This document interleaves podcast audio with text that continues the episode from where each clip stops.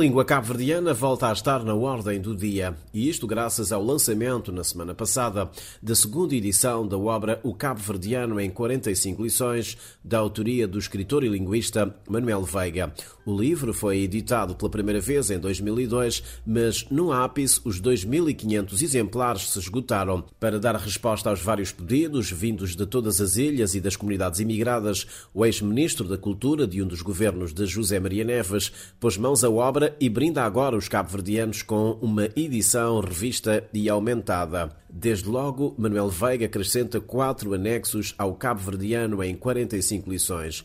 O primeiro fala do processo de afirmação da escrita do crioulo do século XIX à atualidade. O segundo apresenta as seis regras de acentuação no crioulo. O terceiro anexo é uma resposta ao questionamento sobre o chão onde nasceu o crioulo cabo-verdiano. E o último anexo é uma homenagem do autor às mulheres crioulas. Manuel Veiga não tem dúvidas, a língua é o principal elemento da unidade nacional. Por isso, não entendo o impasse na oficialização do crioulo. Você vai aos Estados Unidos da América e encontra, encontra os cabo-verdianos. Falam o português e falam o crioulo. Vai ver que o crioulo está em toda parte. Vai a Angola e encontra o cabo-verdiano. Fala o crioulo e fala também o, o, o, português ou as línguas locais.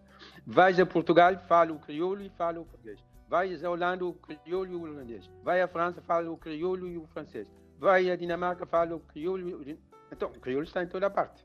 O, o crioulo está... E aqui, aqui em Cabo Verde também a vida de cor em crioulo. Isso até o escritor brasileiro que disse isso, na, na, o Jorge Amado, que disse que a vida em Cabo Verde decorre em crioulo. E nós que estamos aqui sabemos que é assim. Nós que estamos assim, quer dizer, o, o crioulo, portanto, é o informal e o, e o português é o formal. Se, fizer uma estatística da nossa vida em termos de formalidade e de informalidade e, e, e, a língua que veicula, vai ver que o português, que, que, o lado do, do, do crioulo, eh, tanto pesa muito mais do que do lado do português. Por isso é que nós, em Cabo Verde, a, a oficialização também, aliás, a própria Constituição, quando diz, quando diz no, no seu eh, portanto, artigo 9, ponto 2, que, que, o Estado deve criar as condições para oficialização da língua materna cabo-verdiana em paridade com a língua portuguesa, ali essa, essa paridade a ser construída, construída dos dois lados. O crioulo precisa de uma formalidade que já é informal, precisa de, de ser formal também. Portanto, ser uma língua da formalidade e da informalidade, para poder haver essa paridade. O português que é formal, que a língua, que a nossa língua formal, precisa de ser mais informal também. Quer dizer, falar o crioulo formal e informal com, com, com toda a espontaneidade, o crioulo, e falar o português formal e informal com toda Quer dizer, essa a construção. Portanto, eu sempre eu digo que em Cabo Verde o crioulo já era a língua oficial. Que, o que falta efetivamente é a construção, é a construção dessa paridade, de um lado e de outro, não é só do crioulo, porque quando se fala da construção da da, da paridade, a gente pensa que é só é preciso investir apenas no crioulo, no crioulo formal. Não, é preciso investir no crioulo formal, mas é preciso investir no português, no português informal também para ver, para ver a paridade. Para o autor do livro O Cabo Verdiano, em 45 lições, é urgente clarificar o conteúdo do artigo 9 da Constituição da República. Quando no ponto 3 da, do artigo 9 você diz que os cidadãos têm o direito e o dever de, de, aprender, as, de usar e de aprender as línguas oficiais, você está a ver, quando fala disso, das línguas oficiais, de que, de que línguas é que está a falar? Não está a falar só do português, está a falar de todas as línguas. Então, nós o que precisamos é explicitar o, o, o artigo 9 da Constituição. Aliás, no meu, no meu livro, já no início, não sei se é na nota prévia, se não for na nota prévia, é, está exatamente uma proposta que já, que já está a provocar debate, que já está a provocar debate.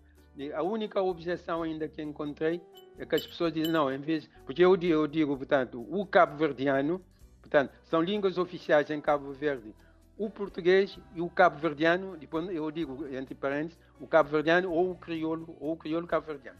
E as pessoas dizem, não, é preciso primeiro vir.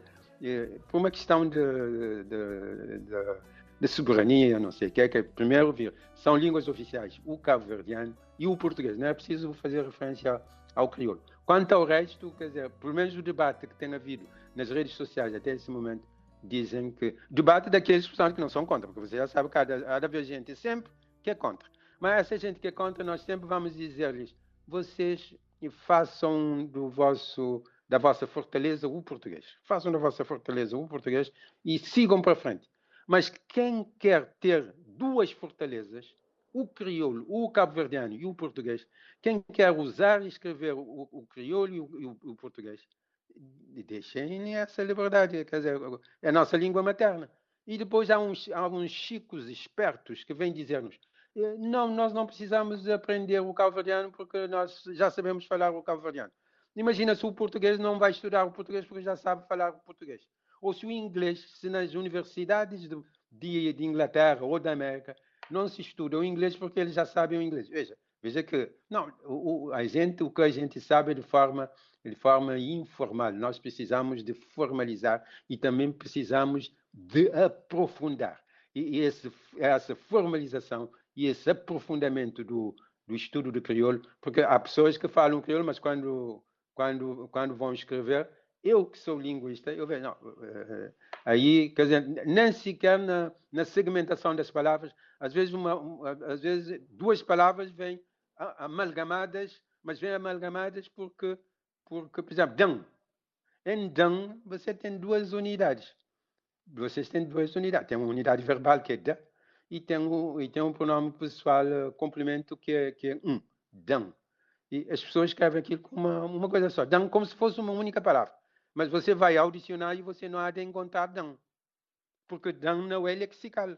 Não é uma, não é uma unidade lexicalizada. Você tem, a unidade lexicalizada é de. Verbo de. Portanto, não, mas há que, há que saber tudo isto. Há que saber tudo isto. Com o início da décima legislatura, sinalizado com a tomada de posse do novo governo, renova-se a esperança de ver o crioulo como língua oficial em pé de igualdade com o português.